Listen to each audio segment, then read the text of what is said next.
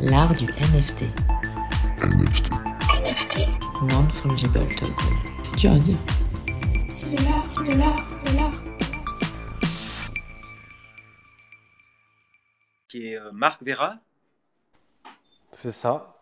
Et, euh, et je vois qu'il y a Mathieu dans la room, donc euh, ben, faut qu'on dise à Mathieu qu'il nous rejoigne euh, une de ces semaines, s'il prend pas de vacances, Ouais. euh, pour qu'il pour qu'il vienne échanger avec nous. Ah bah voilà, Marc est là. Donc ce qu'on fait, c'est que tu lances le- l'enregistrement et puis euh, on attaque sur les actus. Allez, ça marche. Tu, as- tu commences toi, Florent, t'as une actu ou pas? Euh, ben, je vais faire la petite intro d'abord. Ouais. Hello Marc. Hello, hello à tous. Alors ça a changé, c'est plus l'art et les NFT, c'est l'art du NFT. Ouais, C'est ça. On a évolué. Ça évolue. Ça évolue, ouais. Ok, beau, bien- bonjour à tous, bienvenue pour ce nouvel épisode de l'art du NFT avec euh, Benjamin et euh, moi-même, euh, Florent. Nous, nous sommes vos hôtes et chaque semaine on reçoit des invités de marque et c'est le cas de le dire puisque cette semaine on a Ça a coupé. fausse manip. Euh, je vais le refaire, désolé. Euh, bonjour à tous, bienvenue pour ce nouvel épisode de l'art du NFT. Je suis avec Benjamin et comme tous les mardis à 18h sur Clubhouse, on anime euh, la room l'art du NFT. Et aujourd'hui, on reçoit Marc. Euh, donc on va parler un petit peu de l'histoire de l'art du digital, de l'art numérique. Euh, mais comme d'habitude, on va commencer avec les actualités.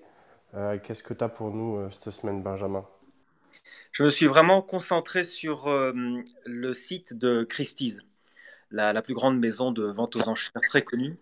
Et euh, j'ai vraiment découvert des choses assez, assez étonnantes concernant les NFT, surtout dans la façon dont ils ont appréhendé ce, nouvel univers, et puis surtout le nombre de NFT qu'ils vendent.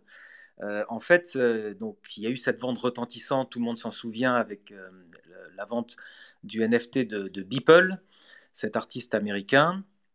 C'était au mois de mars pour 69 millions de dollars.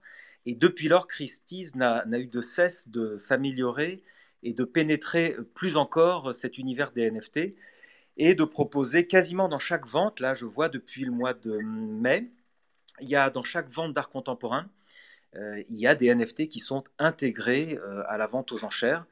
Donc euh, il y a deux choses que j'aimerais développer. C'est la façon dont ils, parlent des œuvres. Euh, on voit que tous les codes de l'art contemporain sont employés pour, euh, ces œuvres digitales vendues en NFT. Et en plus, on a euh, des, vieux de la vieille comme Andy Warhol qui sont vendus aussi en NFT. Et je vous expliquerai pourquoi. J'aimerais parler de ça aujourd'hui. Qu'est-ce que tu en Ben ouais, c'est déjà une bonne intro. Ça a l'air hyper intéressant. Moi, j'ai un petit actu aussi qui est assez sympa. C'est euh, au niveau macro crypto, on va dire. Euh, c'est que là, depuis plusieurs jours, OpenSea dépasse euh, Uniswap en termes d'activité. Donc, ça peut être chinois pour si vous n'êtes pas trop dans l'écosystème. Mais Uniswap, du coup, c'est une plateforme de finance décentralisée. C'est la plus grosse au monde où il y a, plusieurs centaines de millions de, de volumes d'échanges par jour. Et depuis quelques jours, là, OpenSea dépasse les, euh, les fans de DeFi. Enfin, les NFT sont en train de gagner et, d'avoir plus de volume que, euh, ben, que la DeFi. Donc, c'est quand même euh, assez massif. Donc, on voit qu'en ce moment, il y a vraiment un gros engouement autour des NFT. Ça fait, ça fait longtemps qu'on dit ça. Donc, c'est un engouement qui est continu. Mais en tout cas, ça fait plaisir de, de constater ça avec, avec des chiffres. Et, et un petit peu pour illustrer ces abus, euh, il y a un projet qui s'appelle EtherRock. et ce- C'est juste des cailloux euh, sous, euh, sous NFT. Et il y en a un qui s'est vendu pour euh, 135 000 euh, dollars. Donc, je ne sais pas si vous réalisez, mais bon, 135 000 dollars pour un caillou qui est juste numérisé. Donc, il n'y a même pas un caillou réel direct derrière. C'est c'est vraiment juste un projet de, de, de collectible de, de cailloux. Euh, donc voilà, c'est pour dire l'engouement qu'il y a sur ce genre de projet en ce moment. On peut préciser, Florent, que ces fameux cailloux, donc, ce sont des, des- de- du dessin digital en forme de pierre. Mais c'est très ancien, ça a déjà, je crois, 2017 ou 2018, ça a été créé juste après les CryptoKitties. Donc on peut dire que ce sont parmi les premiers collectibles qui ont utilisé le smart contract sur Ethereum pour, pour lancer le, concept du NFT. Donc je pense qu'il y a un engouement maintenant sur tout ce qui est d'origine, qu'on appelle les OG. Tout ce qui est, ce d'origine sur les NFT prend un, envol spectaculaire parce que parce qu'on voit maintenant que bon, les CryptoKitties, ça s'était envolé, mais les punks se sont envolés, euh, les Mi-Bits s'envolent, enfin on peut dire que tous les collectibles s'envolent. Ouais, donc euh, bon, euh, faites, gaffe quand, quand, vous investissez sur le genre de projet parce que bon, en ce moment il y a beaucoup d'engouement, mais c'est pas dit que ça dure énormément. Même si je suis en train moi-même d'entreprendre là-dedans. Euh, je vous en dirai plus plus tard avec plaisir. Euh, sinon, Benjamin, tu voulais euh, peut-être revenir un peu plus sur du coup Christie, justement, les, spécificités qu'ils sont en train de mettre en place sur, au niveau des NFT Oui, parce que dans, dans, chaque vente maintenant, ce qui est impressionnant, c'est qu'il y a, il y a dans des ventes d'art contemporain, il y a des tableaux, des sculptures, des installations et des NFT qui sont souvent donc des créations digitales. Donc c'est soit des petites vidéos, euh, soit des images digitales, tout simplement, dans JPEG. Mais ce qui, a retenu mon attention, c'est que par exemple, euh, dans une vente récente, il y a eu le, fameux artiste Fockrender, euh, qui est un artiste majeur dans le domaine des NFT, qui propose une vidéo, donc une, très belle vidéo d'ailleurs, une création 3D, et on voit qu'il y a un texte d'accompagnement, comme à chaque fois hein, dans, les, codes de l'art contemporain, on accompagne chaque œuvre d'un texte explicatif. Alors on explique d'où vient l'artiste et on explique ce qui inspire l'artiste. Et là on voit qu'il parle de son enfance, euh, il parle de la lumière qui a pénétré sa maison d'enfance, etc. Et, c'est très spectaculaire de voir comme, comme Christie's pousse les NFT finalement à adopter les codes de, des œuvres classiques d'art contemporain, des œuvres de tableau par exemple. Donc euh, on, parle de, de, du, artist statement, euh, on parle de, sa façon d'entrevoir l'art, on parle de ses références. Euh, il y a une autre œuvre qui a été vendue 200 000 euros, d'ailleurs 200 000 dollars je crois, et d'ailleurs c'est dit en dollars, mais en fait il faut payer en Ether, mais ça je vais vous expliquer. une œuvre d'un artiste très célèbre aussi qui s'appelle Mad Dog Jones, qui est aussi un avatar.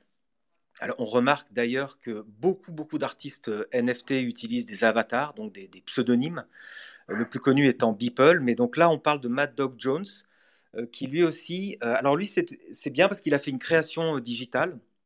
Donc, en fait, c'est une image fixe, mais il ajoute de la neige sur son image. Donc, il ajoute une petite animation. Et il explique aussi comment il crée ses univers. Euh, euh, Christie's insiste sur la façon dont son univers est construit, autour aussi de, ses expériences, autour de ses traumatismes. Et, je trouve que cette façon de, présenter les NFT me, surprend vraiment. moi, me ravit parce que moi, je viens de, de l'art contemporain. Donc, moi, je comprends tous ces codes, mais je suis assez étonné de voir que finalement, ces artistes digitaux euh, trouvent ces codes tout à fait euh, adéquats euh, et, peuvent très bien aller sur des, créations purement digitales. On appelle ça des digitales natives. Et c'est aussi un terme qui est utilisé souvent chez Christie's. Et, alors, on voit sous l'œuvre, vous avez donc classiquement le, nom de l'artiste avec sa date de naissance, vous avez le nom de l'œuvre, vous avez la définition de, l'œuvre, donc c'est une vidéo avec de l'audio qui dure 32 secondes. Euh, exécutée en 2021. Cette œuvre est unique et accompagnée par un non fongible token. Donc, c'est-à-dire que Christie prend le pari de dire que le NFT, c'est pas l'œuvre en fait. Nous, on a compris que le NFT, c'est le certificat d'authenticité. Mais je dirais qu'au moins, ils arrivent à, à, donner plus de clarté à ce concept de NFT, où les gens mélangent un peu, est-ce que c'est l'œuvre qui est dans le NFT, dans le token est-ce que c'est le prix? Est-ce que c'est tout ça? Donc, c'est un ensemble d'éléments, mais Christie's euh, explique bien que c'est le certificat d'authenticité qui est un non fongible token. Et alors, ce qui est euh, aussi euh, intéressant, c'est que vous avez le numéro du token. Donc, sur chaque œuvre, vous avez token numéro. Ben, on connaît les, adresses Ethereum. Hein, c'est tout commence toujours par 0x, FC1, donc toute une série alphanumérique de, de chiffres et de lettres. Donc, c'est le code du token sur la blockchain. Et vous avez le numéro de wallet aussi, donc l'adresse du wallet sur lequel euh, est placé le token. Et alors Christie's explique bien que euh, pour recevoir, donc celui qui gagne l'enchère devra euh, disposer d'un wallet qui est hébergé chez un certain nombre d'exchanges, comme par exemple Coinbase, qui est l'exchange le, plus connu évidemment, qui est classé, enfin qui est listé au Nasdaq. Et vous avez euh, Fidelity, vous avez Gemini et vous avez Paxos. Et il faut uniquement ces quatre ou cinq exchanges. Il faut que votre wallet soit hébergé sur un de ces exchanges. Donc on voit que Christie's va très loin dans euh, la sécurité, dans l'application de nouvelles règles sur les NFT, et tout ça donne énormément de crédit, je trouve, euh, à la démarche. Et voilà, je voulais vous faire part de ça, et après, euh, je voulais avoir ton avis là-dessus, Florent, et après, je parlerai de Warren. Euh, ben écoute, euh, je trouve ça intéressant, euh, surtout ce dernier point sur, au niveau de la sécurité, comme tu dis. Donc du coup, si je comprends bien, ils permettent pas n'importe qui avec un MetaMask de, de participer ou de, de pouvoir acquérir ses œuvres. Il faut vraiment que tu sois sur une de ces plateformes centralisées qui du coup euh, font le fameux KYC, euh, Know Your Customers, et, sont capables d'avoir l'identité euh, assurément en fait de la personne. je présume, pour éviter d'avoir des problèmes derrière avec, au, au niveau de la loi antiterroriste et, blanchiment d'argent, c'est ça? Oui, effectivement, ça m'a, ça m'avait frappé, ça. Je me suis dit, Coinbase, les quatre plus grands exchanges sont des exchanges qui, demandent la carte d'identité, qui demandent des preuves de- comment des, preuves de, de domicile. Donc euh, moi-même, enfin tous ceux qui ont ouvert dans des exchanges, vous savez qu'on vous demande une carte d'identité, un passeport, qu'on vous demande une preuve d'adresse, donc pour savoir où vous êtes résident. Et bien sûr, tout ça fait partie d'une chaîne de confiance. C'est très important dans les NFT, ce qui est fondamental, c'est la chaîne de confiance. Parce que la blockchain, c'est un des éléments de la confiance, mais évidemment, Christie's en rajoute des couches, en disant non seulement nous, on est Christie's, on est la maison la plus célèbre de vente aux enchères, mais en plus, euh, c'est des smart contracts, donc c'est des, NFT sur Ethereum, et en plus, il faut que votre wallet soit dans un exchange euh, majeur, et en, plus, euh, et en plus, tout ça est vérifié, etc., etc. Donc on comprend bien que le NFT, c'est très nouveau, mais les acheteurs de Christie's, qui sont parfois totalement novices dans cette technologie, même peut-être parfois ignorants de cette technologie, peuvent acheter des NFT en toute confiance. Et ça, je pense que c'est vraiment un- un- quelque chose de, de fantastique que fait Christie's, parce qu'il est en train, de, Christie's est en train de, de populariser, de démocratiser le NFT dans tout l'univers de l'art contemporain. Et je pense que ça fera vraiment date là-dessus. Ok, ben, génial. Ben, euh, euh, tu voulais parler de Warhol, euh, c'est ça aussi? ouais, parce que j'ai vu que hum, y avait une vente aussi aux enchères euh, qui s'est passée au mois de mai. Je ne l'avais pas vue. C'est une œuvre d'Andy Warhol et c'est très étonnant, c'est très amusant parce que Andy Warhol l'a réalisée en 1984 euh, sur un Macintosh. Donc en fait, on voit que c'est totalement digital. C'est une soupe Campbell, donc euh, la fameuse œuvre de Warhol, les soupes Campbell. Mais là, au lieu d'être peinte sur toile, elle est dessinée à la palette graphique sur un des tout premiers Macintosh. On voit que c'est totalement brouillon, mais on reconnaît bien la soupe Campbell. On voit la signature d'Andy. Et alors, ce- cette œuvre donc digitale par un artiste classique de l'art contemporain est vendue en NFT. Euh, ça a été vendu d'ailleurs plus d'un million de dollars, euh, ce qui est assez stupéfiant. Mais je pense que l'anecdote est assez, assez étonnante de se dire qu'on a une œuvre de Warhol, comme quoi Warhol était vraiment un précurseur incroyable. Parce que lui avait imaginé en fait euh, la valeur des œuvres digitales. Et lui, quand on lui a mis un Macintosh dans les mains, tout de suite il a dit mais je vais faire une œuvre, je vais, dessiner une soupe Campbell, bien sûr. Et on a retrouvé euh, ce, fichier finalement et on l'a tokenisé, donc Christie's l'a tokenisé et vendu euh, lors d'une vente aux enchères euh, pour donc plus d'un million de dollars. Et je trouve cette anecdote très amusante. Alors, je vais regarder s'il y a d'autres Warhol dans ce domaine-là. Mais je sais que j'ai vu aussi plein d'artistes maintenant. Il y a des Murakami, euh, il y a des Koons, euh, euh, il y a pas mal d'artistes, notamment de la galerie Perrotin aussi. Il faut remarquer qu'il y a beaucoup d'artistes de la galerie Perrotin qui investissent les NFT. Je pense que ça ne m'étonne pas non plus. C'est une galerie qui est assez euh, à, l'avant-garde, je dirais, parce que chez Perrotin, ils font des viewing rooms en 3D, en 3D donc ils font des visites 3D euh, de leur galerie depuis déjà plusieurs années. Euh, le site web est très performant, les newsletters, euh, euh, ils sont très actifs dans le digital, on va dire. Donc évidemment, euh, ils se sont emparés du domaine des, NFT euh, et il y a beaucoup de leurs artistes qui sont, même sur Nifty Gateway, je cherche cet artiste américain qui fait des sculptures et qui en a vendu sur Nifty Gateway. Bon, le nom va me revenir tout à l'heure, mais je pense que c'est vraiment notable ce, ce qu'est en train de faire Christie's. Et c'était assez étonnant. D'ailleurs, je remarque que c'est une maison de vente aux enchères qui fait ces efforts-là et non pas les galeries. Et ça fait longtemps, et je pense que Marc Vera, qui est avec nous, euh, le sait, ça fait longtemps que les maisons de vente aux enchères aimeraient prendre la place des galeries. C'est-à-dire que les, maisons de vente commencent à contacter les artistes en direct, alors qu'avant, les maisons de vente, c'était du second marché, c'est-à-dire que l'artiste ne se vendait qu'en galerie. Et ensuite, des années après, c'était vendu sur, euh, chez Christie's. Mais là, maintenant, Christie's prend les devants et va voir directement les artistes pour leur dire, on est en train de monter une belle vente, venez avec nous et vous empocherez l'argent directement. Et en fait, ils bypassent les galeries comme ça. Donc les galeries sont en grand danger, un double danger, le danger de la digitalisation, le danger des NFT, qui place l'artiste en direct avec son, avec son collectionneur, et le danger des maisons de vente aux enchères qui sont en train de prendre le pas sur les galeries dans, au niveau de cette technologie. Et les plateformes de, tokenisation aussi, euh, qui, euh, qui ont quelque part un peu le rôle de galerie certaines vu euh, qu'elle filtre aussi le travail. Oui, oui, les plateformes, tu as tout à fait raison. Donc ils se font attaquer un peu de tous les côtés, euh, c'est assez, assez marrant à voir. Mais du coup, ça nous fournit une petite euh, introduction sympa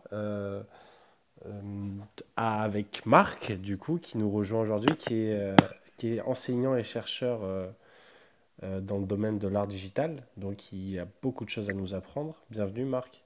Oui, alors je suis très content de vous revoir, Florent et Benjamin, qui sont vraiment le tandem, euh, le tandem à l'origine de cette histoire incroyable autour des NFT en français. Alors euh, tout de suite, euh, on, va, on va attaquer très très fort sur la collection sans notion, et on a la chance ce soir, parce que j'ai pu donc les prévenir à temps, d'avoir avec nous Mathieu, et je, je, vais vous demander de le faire monter aussi sur scène, et puis Ghislaine Azemar qui est en dessous, et qui est à l'origine de la collection sans notion, et qui va nous qui va nous présenter un petit peu pourquoi cette collection elle est, elle est née et comment elle est née et dans quel but? Et donc ça, ça va être extra parce qu'on va avoir un récapitulatif très très rapide finalement de, de pourquoi et comment ça marche quoi. Oui, donc on parle bien, Marc, d'un livre que, que, que j'ai qui s'appelle sans, notion pour l'art numérique. Oui. Et c'est au sein d'une collection. Et euh, dans, dans, cette, dans cet ouvrage qu'on trouve euh, online d'ailleurs, euh, qui est très intéressant. Il y a, tout un tas d'intervenants. Je crois qu'il y a une trentaine de personnes qui, ont, qui écrivent sur la façon dont les créateurs se sont emparés des, ordinateurs et du digital pour créer des, pour créer des œuvres euh, d'inspiration très différentes. Ça peut être des œuvres sonores, ça peut être visuel évidemment, mais ça peut être aussi ça peut être sensoriel, etc ça peut être algorithmique. Et donc, euh, pour revenir là-dessus, parce que c'est Ghislaine Azemar qui dirige l'ensemble de la collection, elle va nous présenter un petit peu le, euh, le pourquoi elle commande cette histoire. Et puis, euh, je vous remercie encore d'avoir participé au prochain livre, hein, qui va être Territoire et numérique, et puis dont on attend la sortie avec, avec une fringale assumée. mais voilà, je laisse parler Ghislaine un petit peu pour qu'elle se présente, et puis, et puis ça me fait très plaisir qu'elle soit là avec nous ce soir. Et puis bien sûr Mathieu qui, va, qui est aussi à l'origine de la collection. Oui, merci. Bonjour, euh, bonjour à tous. Je suis vraiment euh, ravie de, de, de, venir euh, avec vous aujourd'hui pour dire quelques mots de la collection Sans Notion. Effectivement, c'était vraiment l'objectif de créer un ouvrage collectif, un ouvrage qui soit à la fois scientifique, donc avec toutes les, toutes les, tous les critères académiques qui sont attendus, mais en même temps ouvert aux professionnels de, de champs d'activité émergents et bien sûr aussi des artistes. Donc euh, Marc nous a fait l'honneur de, pouvoir euh, euh, fédérer, je sais pas, peut-être une trentaine ou même davantage de collègues scientifiques et de collègues artistes autour de art et numérique. Et sans doute effectivement que autour des NFT qui émergent avec la, complexité que vous avez commencé d'ailleurs à définir, hein, je pense que ça mériterait euh, effectivement de pouvoir y travailler de cette manière. Parce que la collection sans notion, c'était avant tout l'idée de faire euh, une édition hybride, hein, à la fois euh, livre, livre avec bon, qui sont sortis, qui est sorti dans le et qui est vendu au comptoir des presses universitaires, vendu à, Amazon, etc. Mais par ailleurs aussi un site, et c'est sur le site qu'on mise beaucoup parce que euh, c'est un outil pédagogique en fait. Hein. L'idée était d'associer euh, à ces à cette euh, ces, ces, actualités émergentes le plus possible de, de jeunes euh, futurs acteurs donc les étudiants parce que euh, je suis je, je, suis professeur émérite maintenant d'université mais euh, pendant une vingtaine d'années j'ai travaillé dans un master création édition numérique j'ai participé au plan d'investissement d'avenir sur les programmes qu'on appelle les programmes de, de, de formation d'excellence les IDFIS initiatives euh, d'excellence en formation innovante et je considère que ces outils sont complètement indispensables. C'est-à-dire euh, cette idée de d'avoir euh, sur des champs émergents à la fois des professionnels, hein, mais que ce soit euh, des, donc des professionnels du numérique, informaticiens, que ce soit des gens qui font des expérimentations, que ce soit des graphistes qui puissent parler des interfaces, des artistes qui souvent sont les pionniers dans ces champs d'activité. Bon, et puis aussi bien sûr une approche théorique. Tout ça s'articule, s'interfère, se ricoche, parce qu'au fond, l'important c'est de construire, d'aider les étudiants aussi à se construire des points de vue, c'est de euh, avoir un sens de la veille euh, complètement aigu. Et ça aussi, euh, en vous écoutant, je me régalais parce que je vois à quel point, bon, vous faites un point d'actualité. Ça me paraît complètement et totalement central. Hein. Quelquefois, les universitaires n'ont pas ce réflexe et vivent de, de, textes théoriques antérieurs. Et dans le champ des sciences sociales et des sciences on pourrait dire encore plus des, sciences de l'information et de la communication, il est complètement impératif d'être euh, aux aguets de tout ce qui est en train de se déplacer en termes euh, de, comment dire de, de, de champ de hein, théorique, mais aussi de champ économique, de, de champ technologique. Donc moi qui suis, comme je vous l'ai dit, émérite, donc je me sens une sorte de dinosaure des, des toujours nouvelles technologies et j'ai vu à quel point il était déterminant de ne pas rater les, les mutations qui étaient en train d'émerger. Et à ce titre-là, je remercie Marc, je remercie Mathieu euh, de m'avoir euh, vraiment euh, un petit peu, j'ai forcé la main sur ces questions de blockchain parce qu'elles sont, elles me, elles me restent un peu cryptiques. Hein vous aviez des tas de références qui n'étaient pas forcément spontanément la mienne, les miennes, et je crois que nos, paradoxalement, euh, ma génération, bien sûr, euh, ceux qui ne sont pas au cœur de ces mutations, euh, je dirais, économiques ou technologiques, avec des profits à faire, hein, parce que je crois que certains sont très stimulés par cette dimension-là, mais ceux qui ont l'intention de comprendre mieux ce qu'il en est des usages, ce que ça va faire, ce que ça va changer profondément dans notre manière d'être, d'être les uns avec les autres, d'être dans le rapport à l'art, d'être dans, dans le rapport aux nouveaux, aux nouveaux finalement. Euh, tout ça me paraît important que ce soit dit aussi aux jeunes, c'est-à-dire aux jeunes générations qui aujourd'hui, bon, pas forcément encore complètement sensibles ni à la blockchain, ni euh, à votre manière de raisonner. Donc un sans notion qui serait ouvert comme nous le faisons pour les autres sans notion, parce que nous avons déjà sorti euh, combien? Cinq six livres, et, et, Marc parlait du dernier livre sur territoire numérique qu'on attend impatiemment et qui lui s'adresse aussi aux élus, par exemple, et qui sont partenaires de ces de ces développements territoriaux. Bon là, je pense que sur les NFT, ce serait vraiment génial de pouvoir fédérer euh, ben, vos collectifs déjà existants et puis euh, euh, voir comment on peut justement avoir une couche, un socle de valeurs, je dirais humaniste, qui pourrait permettre aux, personnes qui abordent ce champ, ce nouveau champ d'activité, de le comprendre et de se forger un point de vue. Voilà. Donc, je n'ai sans doute pas bien raconté ce qu'était les, la collection des sans notions. Euh, Mathieu va compléter parce qu'en fait, c'est une maison d'édition euh, qui le porte, c'est les, éditions de l'immatériel. Euh, ça s'inscrit dans un, une, sorte de, enfin, une, une structure antérieure qui s'appelle euh, le centre Möbius, hein, puisque le centre Möbius, déjà dans les années 90, euh, travaillait sur euh, les, les, les, valeurs pour les CD-ROM, etc. Hein. Là, on était, on était dans ce champ-là. Donc, on a on s'est dit que la maison d'édition pouvait très bien se retrouver dans ce dans ces perspectives, hein, euh, on va dire euh, un petit peu euh, éthiques. Hein. Et voilà, donc je pense que Mathieu va être infiniment plus concret en tant que juriste. Ah, merci Moi, je beaucoup, suis quelqu'un des sciences humaines et sociales. Donc, euh, voilà.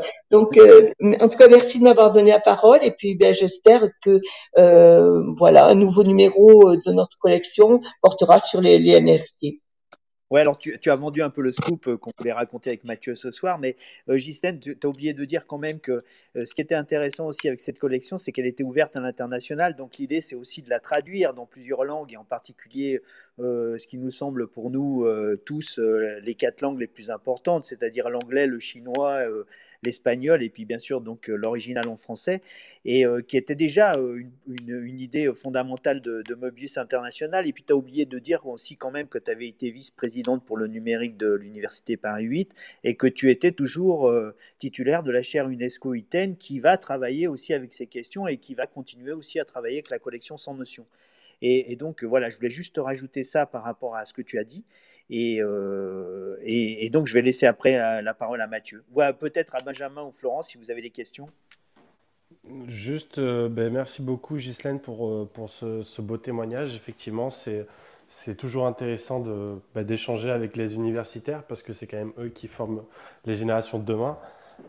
Et donc, c'est, important ben, que tout le monde saisisse bien les enjeux. Et je pense qu'effectivement, euh, pour un sans notion euh, qui traite des NFT, il faudra impérativement euh, les mettre sous NFT, j'ai envie de dire. Mais je pense que peut-être que Mathieu, justement, euh, voulait partager ce genre d'idée euh, avec nous. Salut Mathieu. Salut. Bah ouais ouais non on est on y travaille un peu ça nous ça, ça nous amuse d'essayer d'aller vers ça d'autant Ça plus Marc excite. bah ouais Marc avait fait un sans notion sur l'ère numérique il y a déjà quelques années et euh, c'est vrai que ça, s'inscrit bien dans la continuité. Il y avait eu aussi un bouquin sur le sur le cross média donc sur les aspects un peu marketing les nouvelles formes de marketing. Et euh, finalement euh, un bouquin sur les NFT un peu au croisement de, des différentes problématiques qui sont qui sont portées par par la maison d'édition et spécifiquement par cette collection. Et c'est vrai qu'en plus, dans le domaine de la blockchain, tous les termes se, réinventent, les notions sont faites pour évoluer aussi dans cet écosystème. Donc ça peut être tout à fait intéressant euh, euh, de discuter sur euh, l'émergence de nouveaux concepts, de notions qui sont aussi partagées par les, les, les, les acteurs de cet écosystème, ces communautés qui, qui apparaissent. Donc je pense que c'est un, un, terreau assez fertile et en plus, bon, l'idée aussi des sans notions, c'était de permettre un caractère évolutif en fait de, la notion internationale avec un, des multi-points de vue et les, bouquins sans notion en fait sont, sont déjà en accès libre en fait l'idée c'est vraiment d'avoir en fait le, le contenu en libre accès euh, avec une approche vraiment Creative Commons c'est vrai qu'avec les, NFT on a en fait un modèle un peu alternatif qui se propose avec cette idée aussi de, de collectible de d'aspect un peu premium ajouté d'expérience qui peut être euh, bah, collectionné sous forme de NFT avec un élément qui qui peut être conservé par un certain nombre de euh, soit de mécènes, soit de, personnes qui souhaitent bah, conserver une notion en rajoutant un sponsoring sur la notion. Enfin, on, on peut avoir énormément d'idées. Moi, je vois quand même un, un certain nombre de, de clients aussi dans mes activités d'avocat autour de ces activités de, de NFT dans le marketing, et ça donne plein d'idées euh, assez marrantes pour pour de l'édition. Il y a encore assez peu d'acteurs de l'édition dans le monde des NFT, et je pense que ça, ça peut être une expérience assez assez marrante pour ouvrir euh, aussi de nouveaux champs dans ce dans ce secteur-là Ouais. voilà, à la croisée un peu de, de la recherche, de l'édition et de, de la création artistique, quoi. Voilà. Et, et donc en fait, euh, Mathieu, du, du- là on a un petit peu, on a un petit peu brûlé les étapes, mais l'idée c'est donc euh, le prochain, le prochain livre sans notion, ce sera, s'appellera Sans notion NFT, qui sera donc dirigé par Mathieu, hein, puisque donc il a déjà défini tout un champ lexical, on va dire, qui va nous permettre de définir les notions. Alors euh, je, je crois que le, le Discord fonctionne toujours, Benjamin et Florent, ou pas? Fonctionne toujours, on fait plus trop la pub, euh, donc il n'y a plus le lien dans nos bios, je crois. Je sais pas si Benjamin, tu l'as encore. Non, et d'ailleurs, je le consulte euh, pas tellement, mais euh, ça, ça vaudrait le coup de le relancer. Je mettrai les liens dont, dont- sur Christie's, là, dont j'ai parlé. Et puis, on mettra des liens pour Sans Notion, mais ça, Marc, tu pourrais le faire aussi. Oui, mais euh, je, tu pourrais nous parler, oui, de, des Sans Notion et effectivement la relation. Pas, pas tellement, alors les NFT évidemment, mais les- dans les NFT, il y a beaucoup d'art digital, art 3D.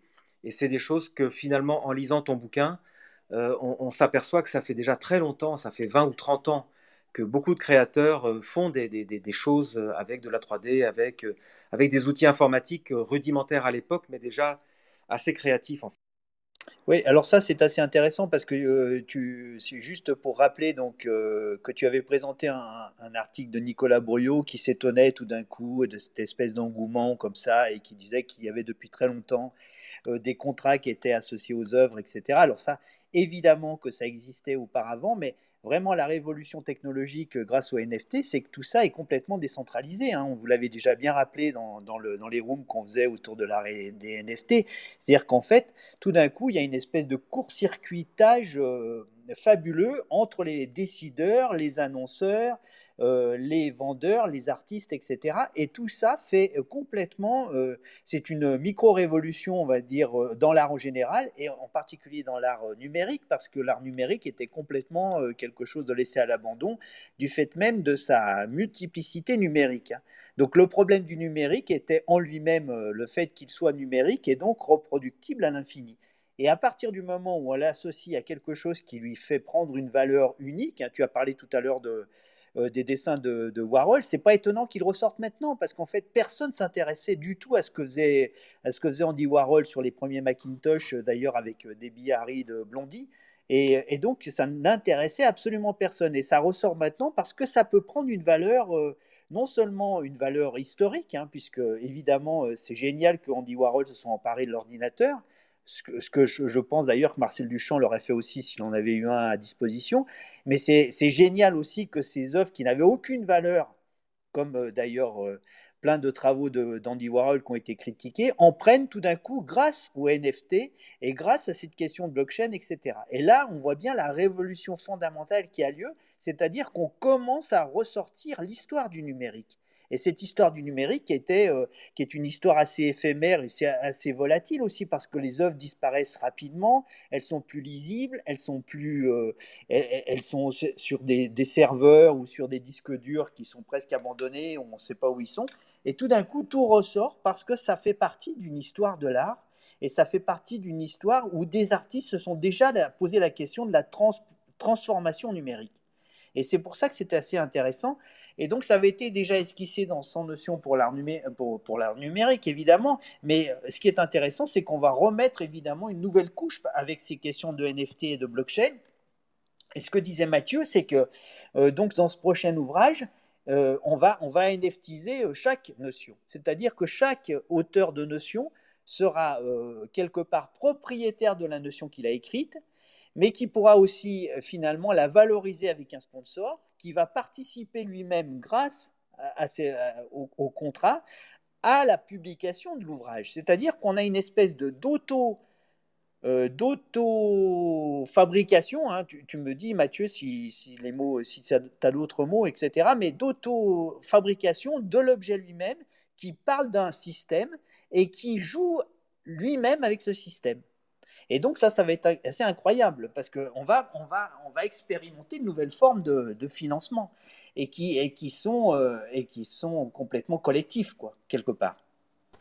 Et donc du coup, question par rapport à ça, désolé Mathieu si tu voulais rebondir, euh, est-ce que vous comptez euh, justement que les 100 notions tournées autour de NFT parlent juste de, de 100 notions différentes dans l'industrie ou plutôt que chacune de ces notions essaye de représenter la notion dont elle traite en elle-même. Je ne sais pas si vous voyez ce que je veux dire. Micro, oui, oui, c'est exactement ça. C'est-à-dire qu'en fait, euh, on pourrait même imaginer, euh, imaginer quelque part qu'on en ait une version, euh, une version, une, version figurative. Enfin, c'est peut-être pas le mot exact, une version euh, une, version visuelle de cette, de cette notion et que cette notion, après, elle soit juste proposée, alors comme toute la collection sans notion, c'est-à-dire juste au niveau de la notion, une page, etc., avec un format très strict, mais que toutes les choses qui soient ajoutées à cette notion puissent prendre une valeur grâce au contrat. Hein, peut-être que Mathieu, tu veux rajouter là-dessus avec tout ce que tu disais tout à l'heure, mais euh, tu es passé un petit peu vite dessus. Ouais, il y avait déjà eu un, un, boulot en fait fait euh, sur sans notion par un, un artiste, un illustrateur qui s'appelle John Mota, qui avait travaillé justement avec des, étudiants hein, euh, du Master Scène sur la, retranscription des notions sous forme visuelle, hein, sous forme de, logo, d'iconisation, et même sur la manière justement, puisque c'est un ouvrage qui est, est par euh, définition internationale, l'idée c'était aussi d'avoir des groupes d'étudiants de, de cultures aussi d'origines différentes qui pouvaient croiser en fait les, euh, euh, les, les, représentations graphiques issues un peu de leur, de leur culture respective pour essayer d'avoir une sorte de, de, logo ou de d'éléments qui parlent en fait aux différentes cultures, qui soient un peu euh, universalisants. Quoi. C'est voilà. vrai que je l'ai fait aussi à, à, Paris 13 et puis à, à l'université de Savoie. Et donc il y a plusieurs euh, plusieurs vidéos euh, qui sont sur ma chaîne et qui euh, traduisent euh, visuellement finalement ce que ce que semblent dire les notions. Et ça, c'est vraiment important, c'est-à-dire qu'on peut avoir pour la même notion plein de traductions visuelles. Et là, ça, ça va faire partie complètement de, l'histoire. Je vois Ghislaine qui revient. Peut-être que tu veux rajouter des choses. Une maîtrise encore très relative de, du système. Mais effectivement, je voulais ajouter que nous avions fait, d'ailleurs à l'initiative de Mathieu, un gros séminaire euh, sur la blockchain à l'UNESCO et nous avions euh, demandé à John euh, de d'iconiser les notions. Il y en a une cinquantaine sur la blockchain qui avait été faite. Donc, il a fait un gros travail d'iconisation parce que ça doit, ça doit faire aussi l'objet de, de, de, sa thèse, hein, je pense. Voilà. Donc, euh, je, je, crois qu'il serait ravi euh, de euh, de participer.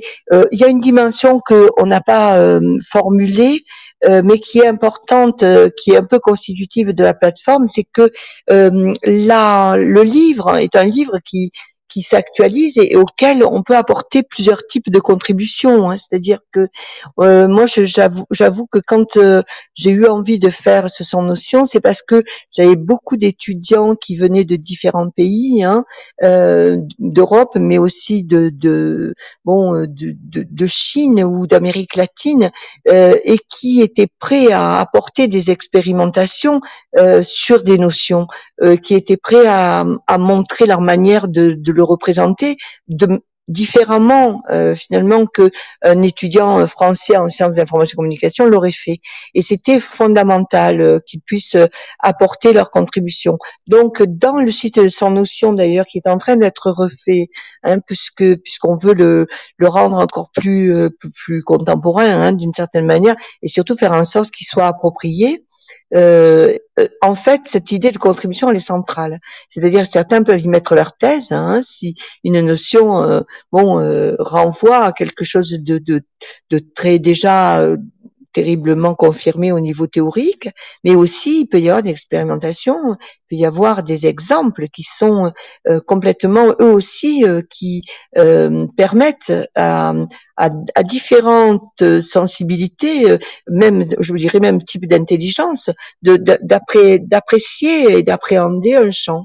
Voilà, et c'était c'est fondamentalement l'idée, hein, c'est-à-dire que ce soit ouvert à, à, chacun, voilà, et que euh, tout le monde qui vit cette contemporanéité, d'une certaine manière, se sente euh, acteur euh, de ce qu'il a à en dire et à, à, en partager. Voilà. Et je pense que les, les, étudiants et John Mota, qui est aussi enseignant chez nous à l'université Paris 8, a, a, fait un travail considérable parce qu'il a travaillé à la fois à Paris 8, mais il travaillait aussi à l'université de Cauca en Colombie et le, le, il, a, il a contribué euh, à traduire les notions en espagnol. Ça a été publié euh, donc euh, et, et c'est enrichi. Alors moi, ce que je souhaite effectivement, c'est que euh, même on, on, avait dit à un moment donné que tous les ans ou tous les deux ans, on sortirait un livre papier, mais qui inclurait l'ensemble euh, enfin les contributions qui paraîtraient les plus euh, transformantes, puisque ce sont des champs qui,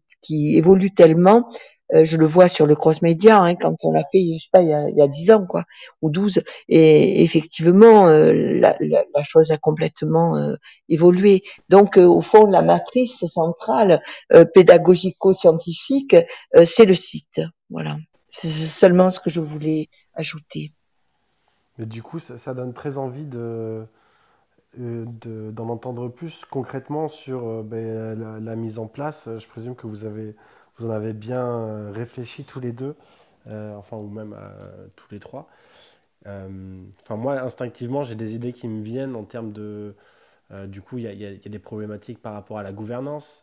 donc, comme tu l'évoquais, Ghislaine, comment mettre en place un système où ben, ceux qui possèdent une partie de la, collection, une partie des notions, puissent décider si oui ou non un texte vaut la peine d'être d'être enfin, remplacé. Donc ce, ce, genre de, enfin il y a ce genre de problématique. Euh, il y a aussi, euh, mais, mais, après, je vois tellement de potentiel en fait, euh, par exemple au niveau de la traduction. je ne sais pas si vous suivez en ce moment du coup toute la hype qu'il y a autour des, collectibles, mais justement le fait de pouvoir tirer des traits de rareté sur, certains de, de cette, sur certains tokens de cette collection, ça permet de créer ben, de l'engouement et de l'excitation au moment de l'achat en fait, parce que du coup, ça, ça réanime un petit peu ces, sensations d'ouvrir des cartes Pokémon ou euh, Panini euh, de l'époque. Quoi. Donc euh, je pense qu'il y a des trucs sympas à faire justement pour jouer sur l'aspect utilitaire et on va dire qui rassemble toutes les connaissances. Donc avoir un accès peut-être complet si on, a, si on, a, on détient une notion. Euh, le, des droits de vote euh, et avoir cet aspect euh, de, rareté sur certaines. sur certains NFT, je pense que ça peut être intéressant, mais voilà, c'est juste des idées comme ça qui me viennent, mais je pense que vous en avez plein d'autres. Oui, ouais, c'est super intéressant. Ouais. ouais. Pardon Mathieu, vas-y. Ouais, en fait, ouais, je suis tout à fait d'accord parce que en fait, il y avait un élément qui était surdéterminant au moment où on a créé Sans Notion, c'était d'un petit peu proposer une alternative aussi à Wikipédia sur des notions un peu scientifiques. Pour avoir un point de vue euh, finalement qui soit euh, euh, subjectif, qui soit celui d'un chercheur, d'une personne, et pas finalement un point de vue qui serait une sorte de, de méli-mélo modéré par bah, une personne qui est sur Wikipédia toute la journée avec ses copains, et qui finalement arrive à une sorte d'objectivité un petit L'art du NFT. NFT. NFT. Non-fungible token. C'est dur à dire. C'est de l'art, c'est de l'art, c'est de l'art.